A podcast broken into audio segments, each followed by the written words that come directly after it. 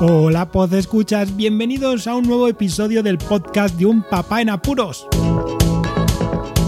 Está siendo un día un poco chungo, vamos a liberar un poco de tensiones, ¿sí? Pues venga, aquí tenéis este episodio 188. Vamos directos al 200 a ver qué se me ocurre para ahí. ¡Comenzamos! La anécdota de la semana. La anécdota del día va dirigida al cumpleaños de mi hijo mayor. Ya tiene 11 añazos.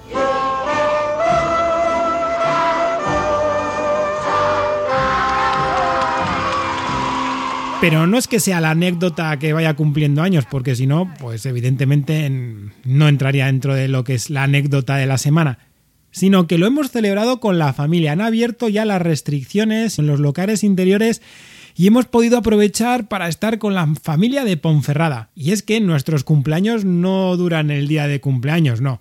Duran al menos dos días, tres cuatro o incluso dos o tres semanas, porque ahora con los canijos pues también agrupamos los cumpleaños y pues intentamos que una u otra familia, de un lado o de otro, pues disfrute también con unos y con otros.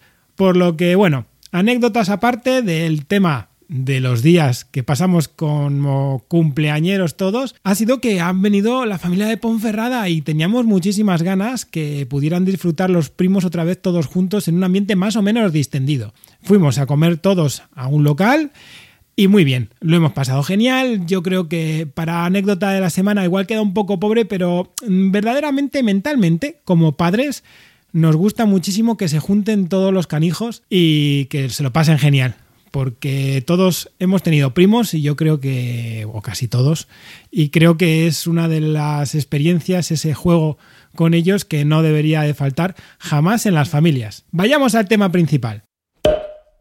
Estamos actualmente y más nuestra familia apurada como es la nuestra, en momentos en los que la información es en demasía. Todo lo digitalizamos, tenemos muchísima información, más de lo que uno puede llegar a pensar. Pero yo soy de los de la antigua escuela, igual es por este perfil académico que tengo, por esta forma que he seguido cultivando durante muchos años y desde pequeñito, sobre todo, al ver en mi casa un montón de libros, de estanterías con libros que en realidad pues habré leído cuatro o cinco de allí, ¿verdad? Papá, ¿verdad, mamá? Pero es que me encanta, me encanta ver una estantería llena de libros, llena de conocimiento y llena de oportunidades para saber cosas. Y aquí en casa es uno de los deseos que me gustaría cumplir en algún momento.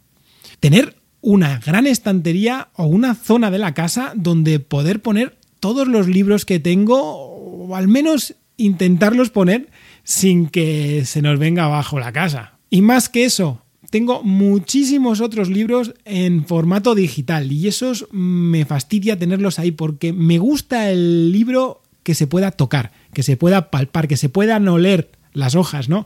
Tocar y pasar esas hojas, no sé, Seré un nostálgico, un ñoño, un viejuno, como queráis, pero me gusta ese, esa sensación de coger los libros y sentarme y pasar las hojas y leerlo y no sé, no sé. Y es que no tenemos espacio, porque de la cantidad de información que me gustaría tener y tenerla impresa en libros, pues eh, yo creo que, pues eso, ¿no? Que llenaría muchas habitaciones. Y no solo yo, sino mucha gente que es coleccionista, incluso ya no solamente lectora de libros, sino coleccionista o de figuras o de libros relacionados con, ¿no? Con alguna temática que también tiene figuras a, a, poder disfrutar de ellas y de, coleccionarlas. Todos tenemos esas ganas de tener un lugar ¿no? en la casa donde poder colocar una estantería y decir, mira, ahí está, ahí está, ahí está mi colección. En mi caso, mm, creo que es algo que a mí me sirvió de mucho para intrigarme, inquietarme y tener ese amor por los libros, por aprender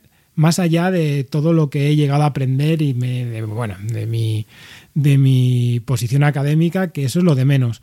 Y poder incentivar a los niños, que eso es otra de las cosas que, que, me gusta, ver cómo los niños, sobre todo los pequeños, que tienen su pequeña biblioteca ahí a su altura, que nada, que son dos baldas, pero les ves cómo sale de ellos ir a por un libro y sentarse o tumbarse en un puff que tenemos ahí, que son muy graciosos como lo hacen, parecen adolescentes chiquitajos, y ponerse a leer, ponerse a pasar las hojas, a ver los dibujos y a disfrutar de una lectura de un libro. Espero que muchos de los que me escuchéis tengáis la suerte en algún momento de tener una buena biblioteca, una biblioteca a vuestro gusto, un lugar, un rincón de vuestra casa que miréis y digáis, ¡buah! Merece la pena tener todos esos libros, toda mi colección, incluso con figuritas, ¿no? Por medio, si queréis, para poder disfrutarla, que es lo importante, que son dos días la vida y hay que exprimirla a tope. Así que comprad una estantería, si podéis, y haced un hueco en casa. Y antes de terminar el podcast, quiero mandar un ferviente saludo a Irene. Irene es una técnico que trabaja en la Universidad de León y fue la culpable de que pudiéramos disfrutar aquel día en los Reales de Carrizo de la Ribera. Sí, y al episodio 186, dos más atrás nada más, y podréis escuchar lo bien que lo pasamos allí. Muchísimas gracias Irene, que sé que me escuchas. Y hasta aquí este episodio del podcast de un papa en apuros. Como siempre, os animo a que compartáis este episodio con todo el mundo por el medio que queráis, que es gratis, que yo no cobro. Suscribíos si no estáis suscritos. Muchísimas gracias por escucharme. Un saludo y hasta luego.